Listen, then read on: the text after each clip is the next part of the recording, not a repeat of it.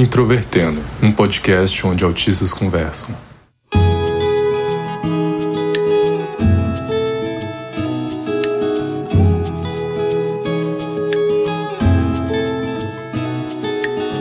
Um olá para você que ouve o podcast Introvertendo, que é esse programa que traz autistas que são especialistas ou não são especialistas em suas diferentes áreas.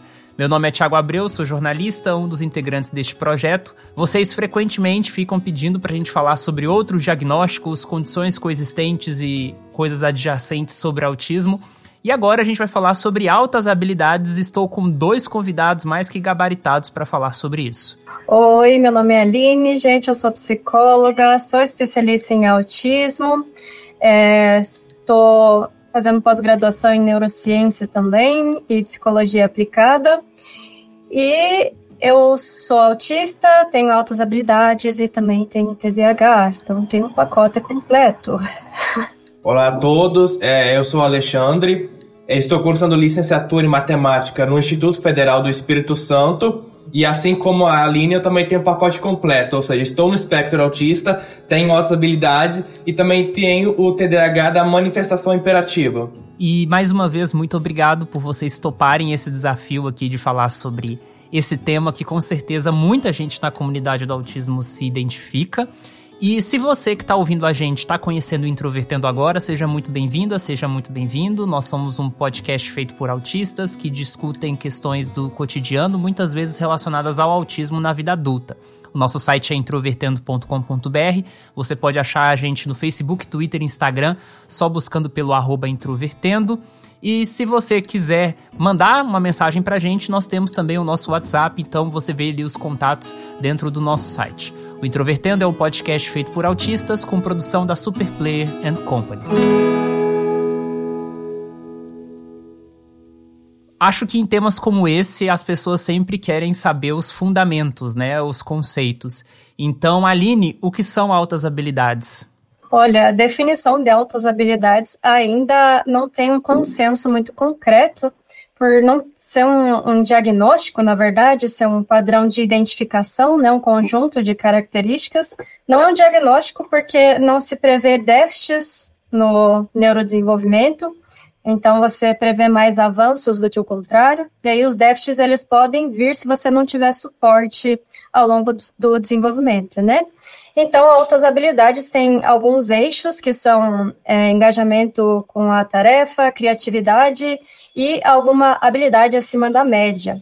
Então, são essa a base de identificação, né? E aí, para isso, a gente, para a gente identificar, a gente usa diversos testes para analisar diversas áreas de tanto inteligência como assimilação, interpretação, tanto na parte mais quantitativa como as características mais isoladas, né? Antes, as características mais qualitativas, eu quis dizer.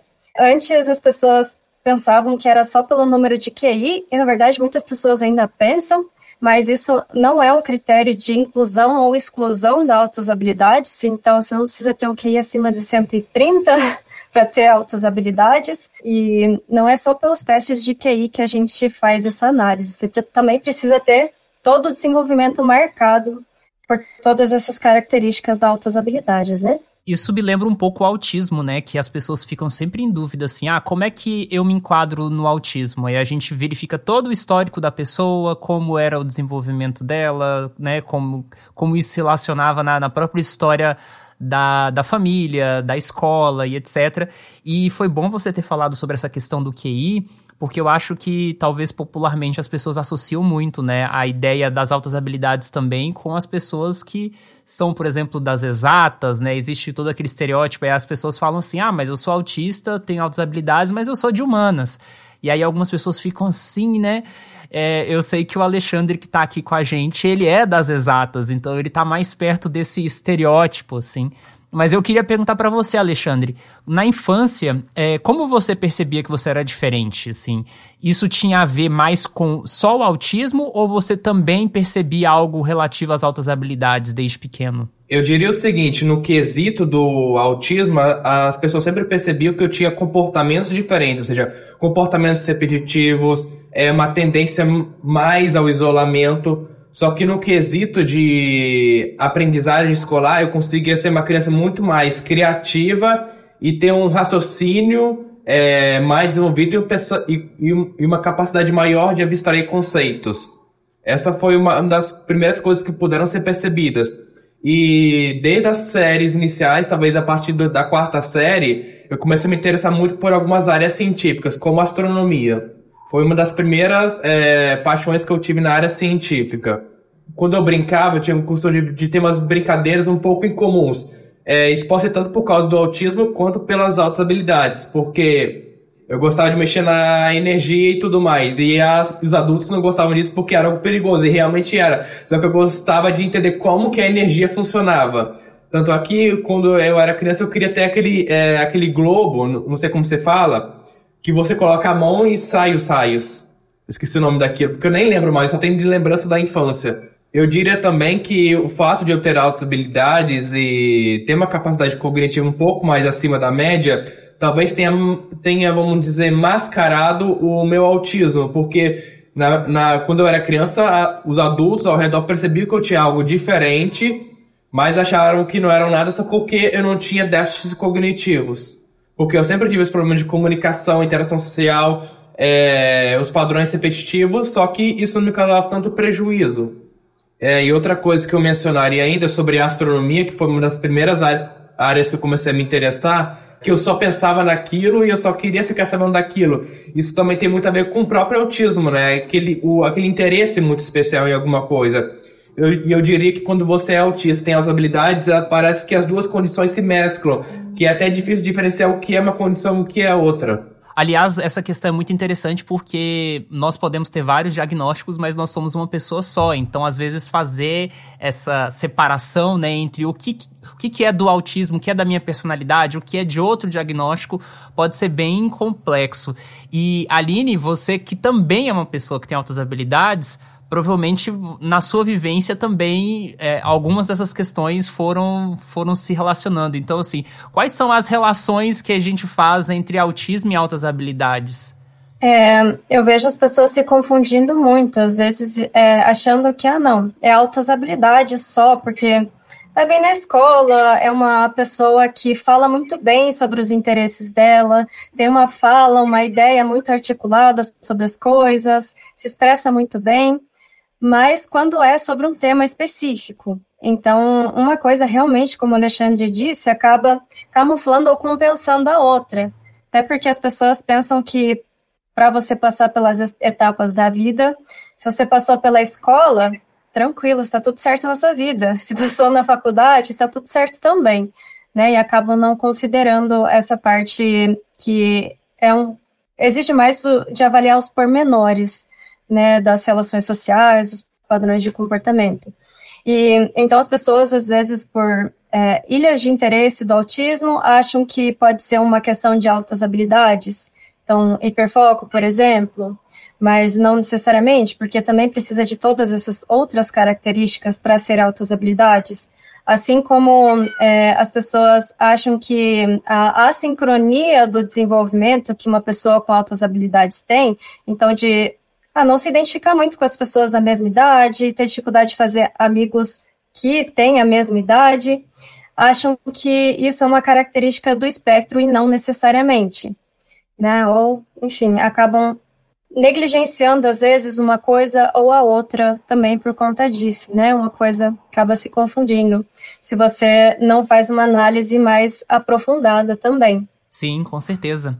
Inclusive, tem um episódio antigo do Introvertendo, que foi lançado em 2019, que é o episódio 46, Um Papo com Enzo Greck. O Enzo, ele, né, na época, já tinha essa identificação das altas habilidades, e a experiência de ter conhecido ele também me fez pensar o tanto que, exatamente em contextos como esse, quando a pessoa já está validada, né, como uma pessoa com altas habilidades, ela pode ter o seu processo de mudar de turma, né, de fazer parte de é, grupos com pessoas mais velhas, e isso traz desafios de interação social quando você se relaciona com pessoas que estão em uma faixa etária diferente da sua.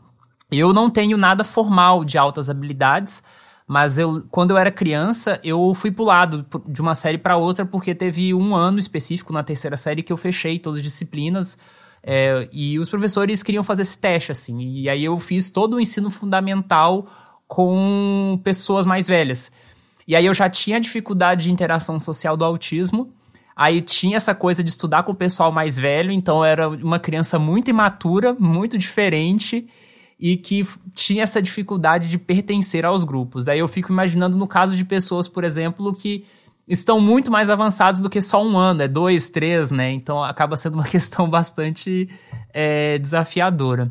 O complicado, assim, é que pela altas habilidades, por você saber já que as pessoas esperam muito de você, você também se cobra muito para atingir esses padrões. Então você passa dos seus limites o tempo inteiro. Você tenta se encaixar de qualquer jeito, porque você acha que tudo é uma mera questão de esforço. Se eu me esforçar, eu vou conseguir se eu não estou sendo aceita, é porque eu não estou me esforçando. Né? Então, sem acompanhamento, se você é autista também, isso é uma tragédia, assim, sem fim, né? Ah, bem interessante. Então, eu imagino que na trajetória de muitas pessoas autistas que eu vejo na internet, é, são pessoas que muitas vezes descobrem terem altas habilidades no processo de avaliação do autismo, ou posteriormente, a pessoa já sabe que é autista, mas ela começa a ver que, ah, não é só autismo, tem mais alguma coisa aí no meio. Então eu queria saber de você, Alexandre, como é que foi a sua identificação, esse processo de, de identificação das altas habilidades? Quando foi mais ou menos? Então, a minha primeira suspeita, na verdade, que me fez levar a buscar a avaliação diagnóstica foi por causa da suspeita de autismo. É, e talvez a primeira vez que alguma pessoa suspeitou disso e realmente teve o nome foi a minha tia, que muito antes de mim, de ter acesso a canais por assinatura e tudo mais, começou a assistir um, um, seriado chamado The Big Bang Theory, Big Bang é teoria, que tem um personagem chamado Sheldon, e ela percebeu que apresentava muitas características semelhantes a dele, tanto na questão de capacidade cognitiva, quanto na questão de comportamentos repetitivos e dificuldades na socialização. Só que a minha primeira suspeita mesmo foi por conta do espectro, porque eu comecei a pesquisar sobre, é, sobre o assunto graças a algumas pessoas e a uma colega da faculdade que levantou a hipótese para mim e eu fui pesquisar e cada vez me identificar mais. Pesquisando, eu encontrei a psicóloga, né, que é a Aline, né, e eu marquei uma avaliação com ela. E na avaliação, ela avaliou as três áreas, né, que, que foram de maior suspeita: o espectro autista, o TDAH e as altas habilidades. E deu positivo para os três. Ou seja, a minha maior suspeita é era o autismo, só que também deu essas outras condições. Interessante. Você falou aí do, do, do processo de avaliação e Aline, como é que é esse processo de avaliação de altas habilidades assim? Quais são os testes que podem ser feitos, né, para identificação? Os testes são os mais variados. Tem uns testes mais clássicos, que são o VISC, o VAIS, que são testes de inteligência, né? Mas hoje em dia a gente tem uma série de outros testes também que avaliam áreas que, é, a depender do que for interessante naquele momento, né? Então, a área principalmente verbal, que seria mais de é, estímulos escritos ou falados, a área numérica, é, identificação de padrão, resolução de problemas, também a área visual, visoespacial, de criatividade. E também a gente faz um checklist de todo o processo de neurodesenvolvimento da pessoa, porque quando a gente revisa todo o passo a passo, todos os marcos, é, geralmente são pessoas que desenvolveram antes do que é esperado alguma habilidade, né? Então, geralmente aprenderam a falar antes, andar antes, aprenderam a ler antes, a escrever antes, e também se teve não só a parte escolar, acadêmica, né? Mas também pode ser de desenho, de criatividade, outros tipos de potenciais. Então, realmente, as pessoas ficam muito focadas nessa área matemática, mas, como também é o caso da Alexandre, a gente acaba deixando essa criatividade toda de lado, né? Que muitas vezes a pessoa pode não ter essa característica matemática, inclusive ter descalculia, e ao mesmo tempo ter uma hipercriatividade, conseguir criar histórias, conseguir criar desenhos, né? E isso pode ser negligenciado, inclusive. Então, tem que ser um processo bem cuidadoso nessa hora de avaliar altas habilidades. Inclusive, as pessoas também acham que pessoas com altas habilidades têm que ter tido um alcance muito grande na área acadêmica, por exemplo, ter tido destaques, passado em concursos, mas isso depende muito de vários fatores sociais também, né? Não só da, do potencial da pessoa e das habilidades da pessoa. Ela a gente tem que analisar qual que é o contexto dela, se ela tem alguma outra condição junto, qual que é a condição socioeconômica dela, né? Então, tudo isso tem que ser bem cuidadoso para a gente não negligenciar nada. É, eu acho que essa questão social ela é muito importante e, re realmente muito negligenciada até quando a gente fala sobre o autismo, né? O, a diferença de uma pessoa autista com uma rede de apoio, com acesso cultural à cidade, né? Com várias coisas que a gente precisa entender mais como direitos que autistas precisam acessar. O, o efeito sobre a qualidade de vida é totalmente diferente de uma pessoa que não tem, né? Então a gente percebe o quanto que não ter esses direitos ao longo da vida, o quanto que isso também traz prejuízos para a autonomia, né, para vários outros aspectos que a gente considera importantes é, no nosso dia a dia. E em relação a, a esse processo de avaliação, as pessoas geralmente têm dúvidas muito básicas, assim, até no processo de diagnóstico do autismo, né?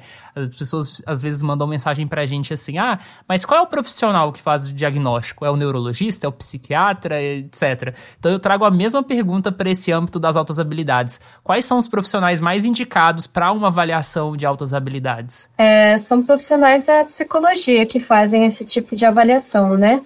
O neurologista pode até te ajudar a identificar, mas ele não vai ter acesso aos instrumentos que são é, instrumentos de avaliação psicológica, que só o psicólogo tem, no caso, né? Então, geralmente é psicólogo, neuropsicólogo, que é outra especialização, né? Então, qualquer um desses profissionais vai poder identificar.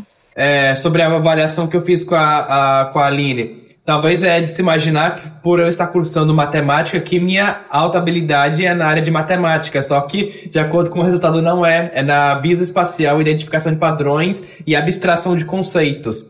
E também isso é um dos motivos porque eu também gosto de teorias da filosofia e sociologia, porque eu não sou totalmente de exatas, eu, eu fleto muito com as humanas também. E saindo um pouco desse território conceitual, eu queria perguntar para vocês dois qual foi o impacto da descoberta das altas habilidades, porque eu imagino que houve, houve algum impacto, né? Positivo, talvez, provavelmente, mas eu quero saber de vocês aí um pouco disso na vida de vocês.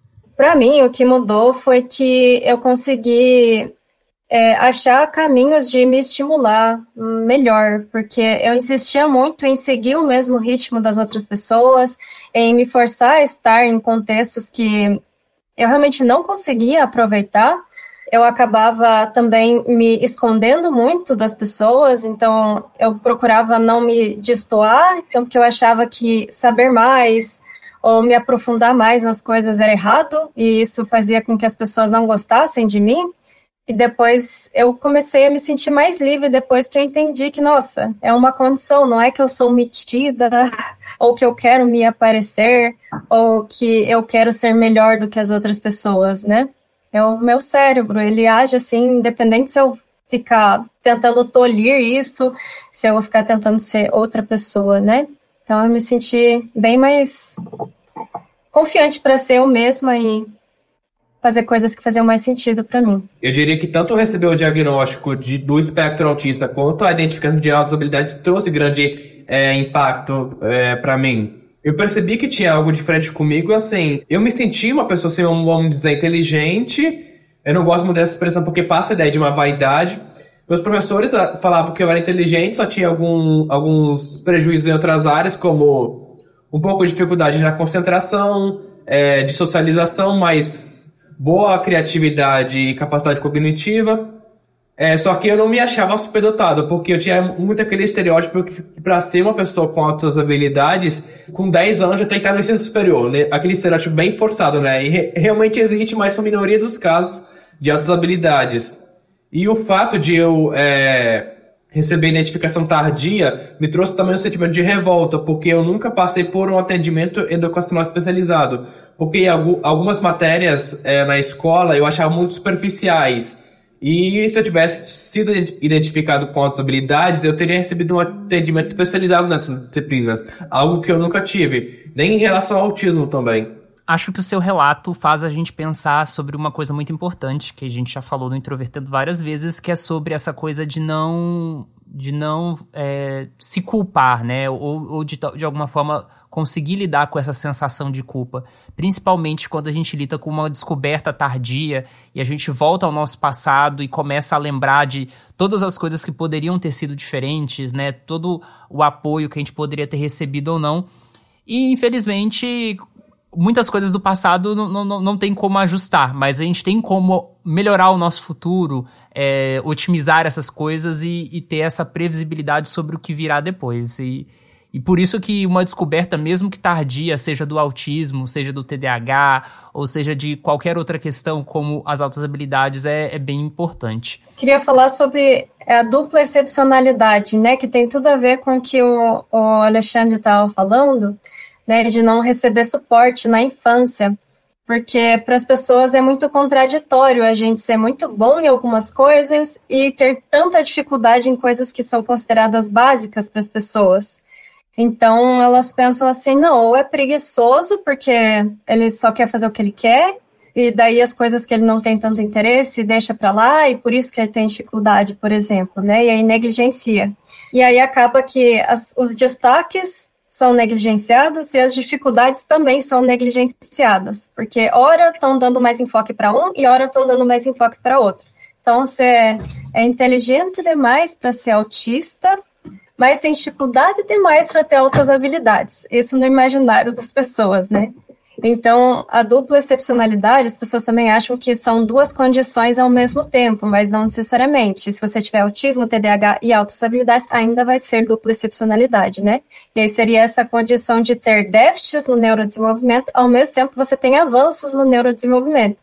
Então, é uma dupla condição, né? Então, de déficits e avanços. Isso me fez lembrar de coisas que eu já ouvi autistas falarem e que eu já vivi também.